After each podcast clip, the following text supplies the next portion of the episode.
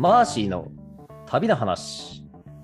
この番組は日本人駐在員のご子息に時差を生かしてオンライン指導します。学助会札幌丸山本部。北海道のプライベートガイドツアー予約受付中。ホワイトツリー。小説チェーンの語尾を Amazon Kindle で配信中。寸止めパターソンの提供でお送りします。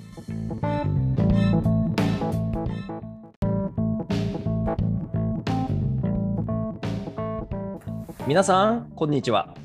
ナビゲーターのくまです。マーシーの旅の話をリスナーさんの視点でいろんな角度から切り込んで深掘りしていきたいと思います。マーシーさん、こんにちは。こんにちは。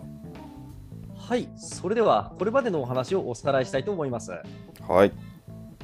はい、2000年12月に札幌を出発し、日本縦断ヒッチハイク旅行を成し遂げたマーシーさんは、その足でアジア横断旅行というさらに大きな旅へ出かけました。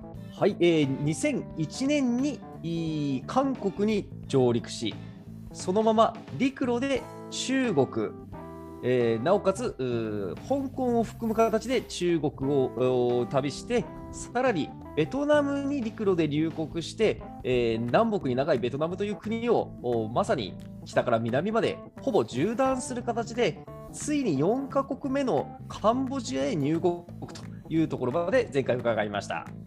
はい。そうですね。で、本当は、今日からカンボジア編と行きたいところだったんですけども、はい。ベトナムについて話し足りていないことがあったことに気がついてしまってですね、今日はそれについてはい。お話ししたいと思います。はい。なんと。はい。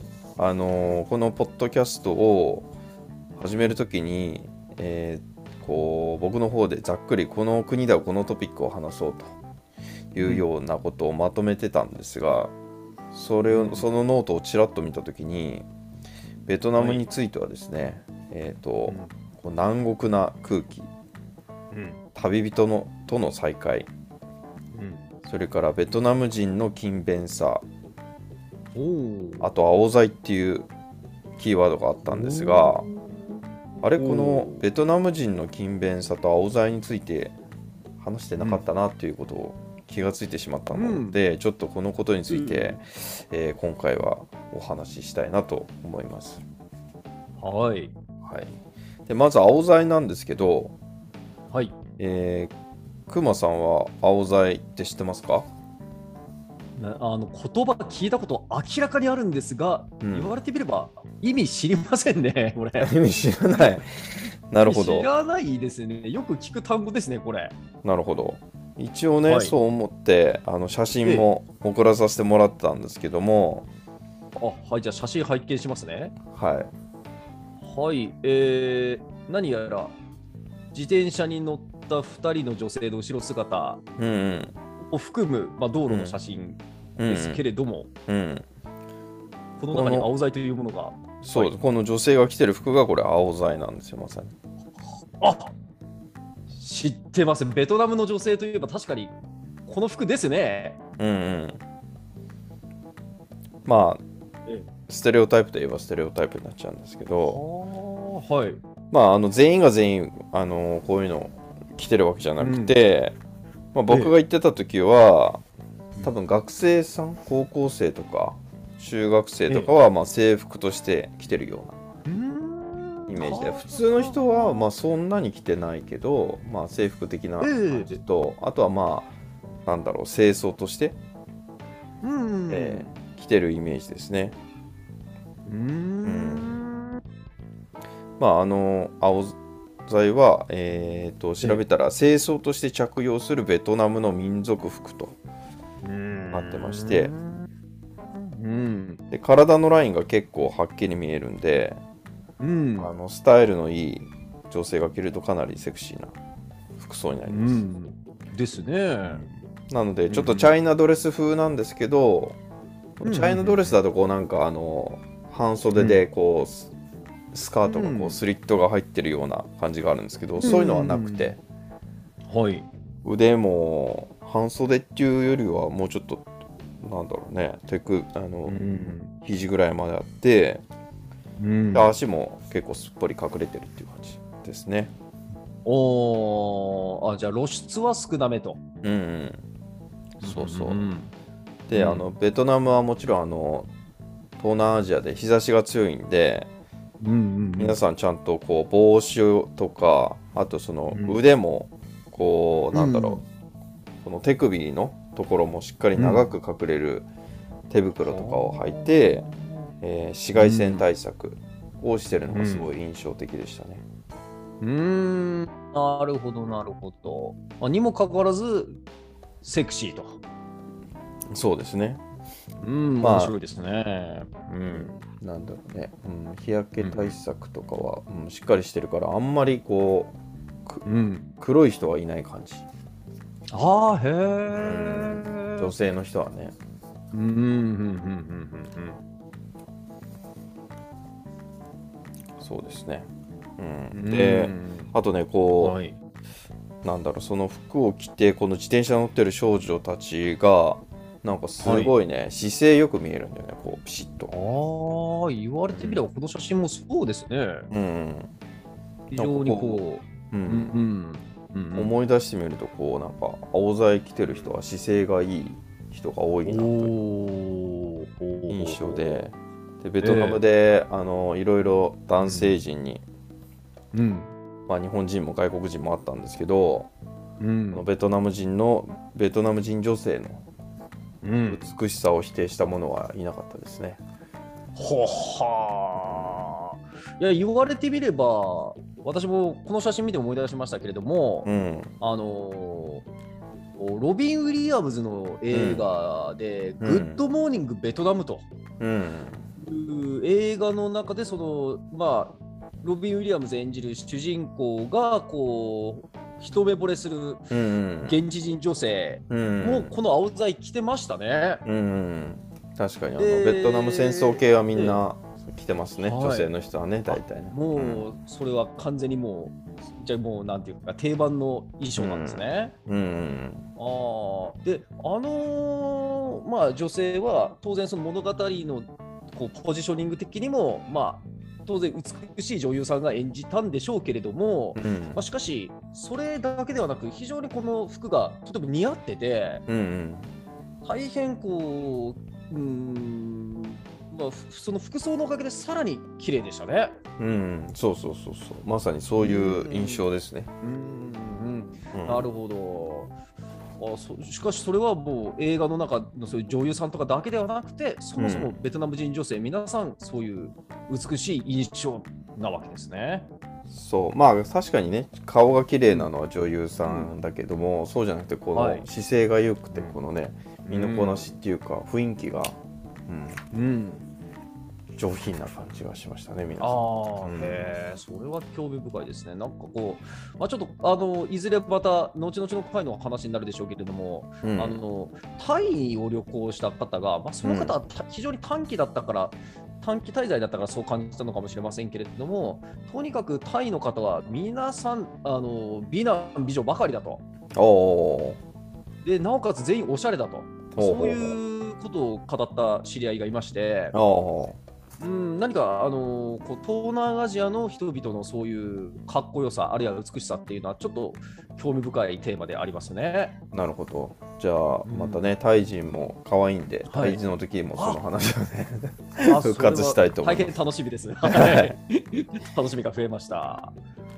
でえっとねここで逆にうん。あのですね男性はどうかというとうん。男性はねそもそも少ない印象だったんですよこの時あ男性人口が。うんはは。まあ振り返ってみるとそのええやっぱりそのフランスとの独立戦争があってええ。その後にこのアメリカとのベトナム戦争うんがあってでうん結局戦争が終わったのが1975年と、うん。うん、ベトナム戦争が終わったまあその後も戦争してるんですけど、あの中国とかベトナムとかと国でまあ日本よりも大体30年遅れで終戦してると。終結戦争が終結してると。いうのでまあやっぱりその戦争に行ってしまった男性陣があの、うん。少ない印象で、でまあ調べてみたらあの最新のデータですと、えーうん。ベトナムが平均年齢なんとうん。31歳、うお若っはい、最さ新のもものでも。そうですね。最新で2021年かな？2022え年ぐらいのやつで、まあ、逆にあの比較対象の日本は、えー、48.6歳と。うん。なってるんで、まあ日本は17歳ぐらい。うん。年寄りって感じですね。うん。なるほど。やっぱり戦争でだいぶ亡くなっているということですね、男性が。うん。そうそうそうそう。はっはーうん。なので、まあ、ちょっと青剤話から飛んでたんですけど、でまずはこの青剤の話と、あともう一個はい。お伝えしたかったのがあのベトナム人の勤勉さ、真面目さですね。ううんん。これはねなんかねあのーうんなんか日本人っぽいなーっていうう感ん。じがしたんですよね。おーまあ、あのその前までにあの僕が話した中で力車の親父にボラれたり話したりとか 大学生にたかられた話とか、うんちょっとなんかあのベトナム人あベトナム人男性のネガティブな面ばっかり言ってたんですけどはい。そういう人はあの特殊でうん基本的にはこう真面目な人が多い印象です、うん。マジョリティは。おー、うんそうなんですね。なんかこう、うんそのベトナムに来る前の国が、まあ、中国韓国っていうのがあってうんうん。こっはいちの人はね、どっちかっていうとこううん奥ゆかしさとか恥ずかしさっていうよりももう自分でこう前に出てくるような感じの人が多いんですよ、うん。えー。なんで、まあ、日本人とこうコントラストというか、日本人はちょっと控えめっていうか、うんな感じで、なんだけどこう出たがり韓国出たがり中国そしてまた控えめベトナムみたいな感じでこう、コントラストが出てきたんでなおさらあれ？みたいなちょっと日本人っぽいなみたいな。おー。うん。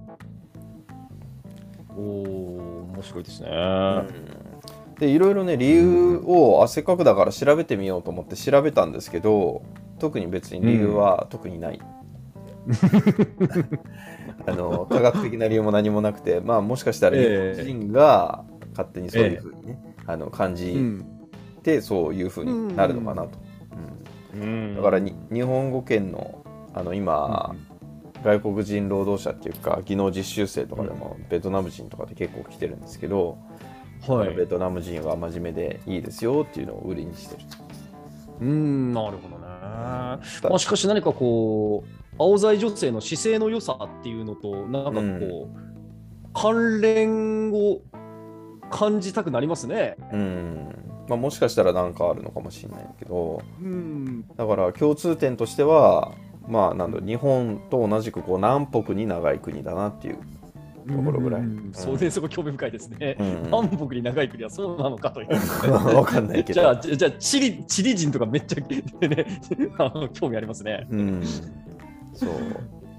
うん、でえっ、とね。あちなみにあのそう。南北に長い国で人口が多いっていうのが僕が見つけたまあ唯一の共通点かなと。う。ん、なるほど、なるほど。そう。でこの僕が旅した2001年時点でベトナムの人口っていうのが7900万人。うん。まあ日本人は人口1億2000万人ってよく言われるけどだから日本よりちょっと一回りちっちゃくしたぐらいの規模かなっていううん。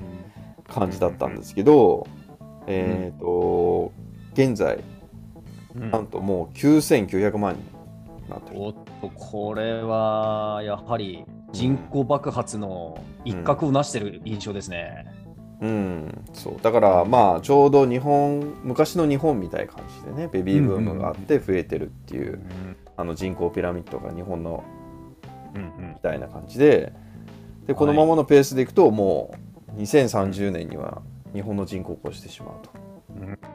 いう世界ですね。うん、なるほどね。うんうんうんうんそんな感じのとこなんですけどうん。でささらさらにあのもう一点ねあのちょっとお話ししたかったのが、あのこうその戦争をねいろいろしてて、えー、とベトナム戦争っていうのはこうアメリカ人とねすごい戦いをしたわけですよ、ベトナム人は、まあうん。映画でもいろいろ出てると思うんですけど。でそのアメリカ人とのうん。距離感ベトナム人とアメリカ人との距離感についてちょっと印象的な話があったのでしておきたかったんですけど、はい。まあ、日本もベトナムもアメリカを相手にこう壮絶な戦争を経験したと、うん。うん、っていうところは実は共通しててうん。で日本はまあすでに敗戦から僕が旅行した時でも時間がだいぶ経っててでも当時ももうだいぶ平和ボケしてるとよくねうん。言われてた時代ですよはい。でもうすっかりあのアメリカに洗脳されてハリウッド映画もたくさん見て、ねうんみんな「I We Love アメリカ」みたいな感じになってこう日本人であんまりねこうアメリカ人憎しっていう人いないですよね。うんいないですよね。僕ももちろんハリウッド映画大好きだったしあの、うんビバリーヒルズ青春白書とか ドラマとかも大好きだったんであの、うんもうアメリカかぶれだったんですよだいぶ。うんうんうんうんでまあえっ、とベトナムは、まあ、ベトナム戦争が終わってから、まあ、大体20年ぐらい経ったような、あ20年経った時に、えー1995年に、えーアメリカはクリントン大統領の時代に、うん。うん。えードイモイ路線っていうのに転換してたんですよ当時うん。ベトナムは、だからこう、うん。えー経済開放路線ですね。あの、うん。中国みたいに社会主義国だったんですけど、経済開放路線になってで1995年に国交を回復したと、うん。なのでそこから、まあ、日本みたいにあのうん。アメリカ人もこうベトナムに行って旅行できるようになったと、うん。なるほど、なるほど。うん。それからだいたい、だから5年ぐらい経った時に僕は56年か時に行ったわけですよ、はい。でこういろいろねベトナム戦争でアメリカ人と戦ってる映画を見てた自分としては当然アメリカ人は、うん。アメリカ人じゃないベトナム人はアメリカ人のことは嫌いだろうとうん。思ってたんだけど、うん。結構あの仲良く話してたりするのね、うん。アメリカ人のこうバックパッカーとかがこう、うんベトナムの人のやってるカフェとか、まあ、宿とかで普通に話したりしてるのでうん。すごいなんかこう違和感を感じたんですよはい。あんなひどいことされてるのに随う分ん。あれだねって時間もそんなに経ってないのにとか思いながら。自分たちも日本もそうだけど人のことだ。ね、我々もね、うん。広島や長崎あんなもの起こされて。あとされて 東京大空襲までされてるのに、まあそうね。焼かれて。うん。うん。人のことはさておきあ人の自分たちのことはさておき人のことはなんかね、うん。そういうふうに見えてしまうので、うんうんうん不思議ですね。そうそうそう。うん。であのある時そのうん。僕が泊まってた安宿の、まあ、マネージャー的な仕事をしてるベトナム人がいて、うん。まあ、彼はね結構頭の回転が良くてしかも英語が話せて、えーアメリカ人も日本人もあのうん。にもこうホスピタリティあふれる接客をしているような人だったんで、あのまあすごいちゃんと接客してるけどでも実はこう、腹の中では嫌いなのかなとか思って、うん。えーっとある時ちょっとあの2人きりになるような時間があったから、そこを見計らってちょっと勇気を振り絞って、こう聞いてみたんですよ。はい。でベトナム人ってアメリカ人のこと嫌いじゃないの？って聞いてみたんですよ。ちょっとこうね、あえ。えのナショナル的うん。み問題でセンシティブなとこかなと思ってこう恐る恐る聞いたんですけど、そしたら別に向こうはこうこっちが気にするほど全然気にせず「いや別になんで?」みたいな感じで言ってきたんで「うんいやだってベトナム戦争あったでしょ」と。あの時結構大変な目にあったのにそんなに嫌いじゃないの？って言ったらいやベトナムそこで返ってきた答えがあの、うんベトナム戦争はあったけどうん俺たちは別にアメリカからかアメリカに勝ったからいいんだよみたいなはあ。憎むほどじゃないさみたいな感じで。でここの時に僕はこう衝撃を受けるわけですよ。衝撃ですね。うん。はまあ、片やこっちが敗戦国ですよ。うんうんうんであっちは勝ってるわけですよ。うん。その違いか。うん。だからここのなんていうんですかねそのアメリカに対する負い目がある国とない国みたいなうん違いがねこうまざまざと出てくるのかなっていう感じがしましたね。なるほどああちょっと質問よろしいですか？はいはい。えーじゃあ例えばマーシーさんはうん。こう日本で生まれ育ちまあ私ももちろんそうですけれども、うん。こう日本で生まれ育ってそのアメリカがまあじゃあ憎いとかいうそういう感情はやはり先ほどのお話からするとまあマーシーさん自身もまあなかったと思ってよろしいですね。うん。ないですね。一方でその、うん。はい例えばあーアメリカの兵隊さん怖いとかうん。なんかこう日本にアメリカ軍の基地があってでなんかあいつらでかいしマッチョだしなんか国内うろうろされて怖っみたいなそういう感情ってうん。あのあありましたか？いや、な、ないですね。ないっていうか、まあ見たことないしね、日本で。まあ北海道にいたっていうのもあるんで。はい、まあ沖縄にいたらもしかしたらそういうのがね、もっと見られたのかもしれないけど。うんうんうんだからこの時は全然なくて、その後、うん。うん沖縄に旅行に行った時におーなんか本当にアメリカの軍人いっぱいいるんだなっていうのはこう目で見て感じた時はありましたね。ああなるほど。あでもその時もあまりその怖いっていう感じではなかったわけですね。うんまあなんだろう距離感がそんなにこっちは観光客で行ってて、地元の住民じゃないし、まあ実際になんか面倒な、あニュースでは聞くけど面倒な目にはあったことがないんで、うんうんそんなにそういうことはなかったかな。うーん。なるほどなるほど。は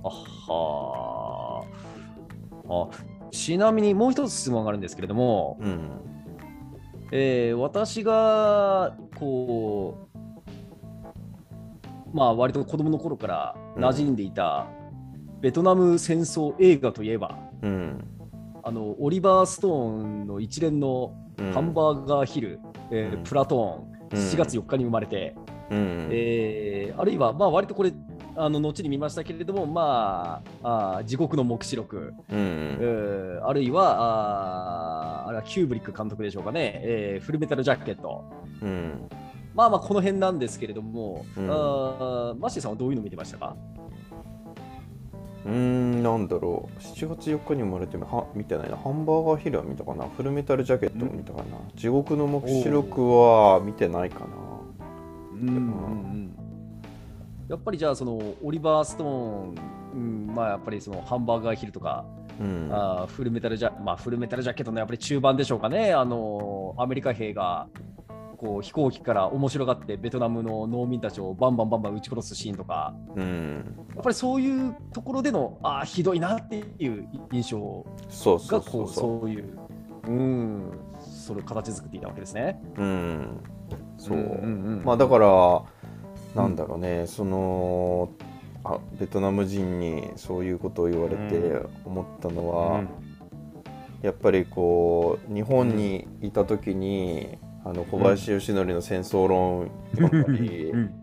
あのでその中に確か石原慎太郎のこうエピソードが残ってて彼はまあねあの反米派だったから、うん。うん、ノーと言える日本みたいな感じでねアメリカにノーと言うという感じで、まあだから占領する前もの日本も知ってるし占領された後の日本も知ってるから、うん。だからまあある意味あの洗脳されてなかったね彼はね。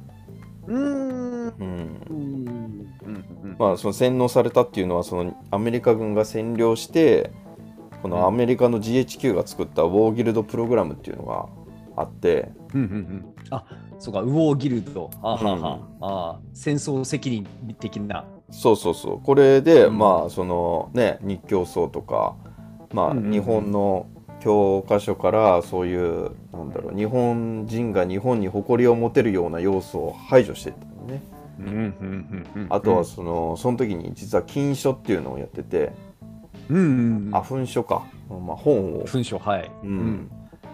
もうこれはまずいっていう本を発行禁止にして、あのうん。封印してしまったんだよね、うん。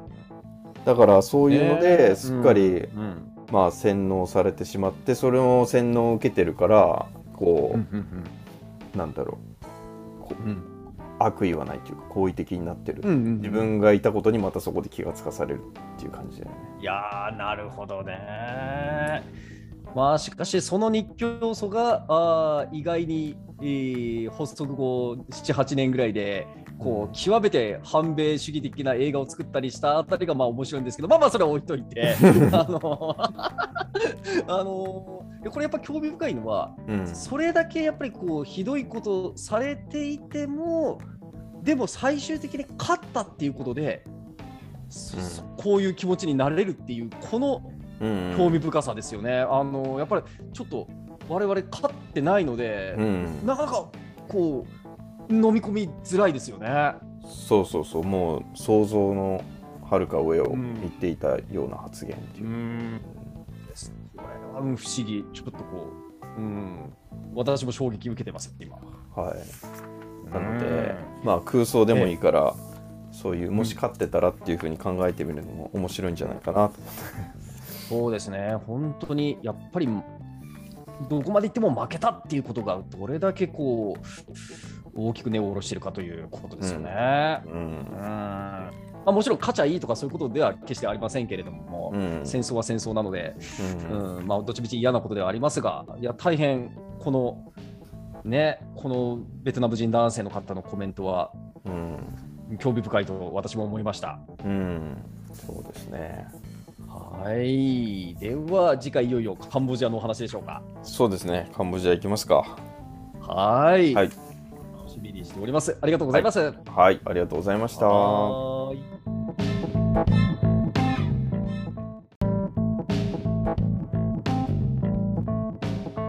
番組へのご感想、ご質問をお寄せくださいますと大変励みになります。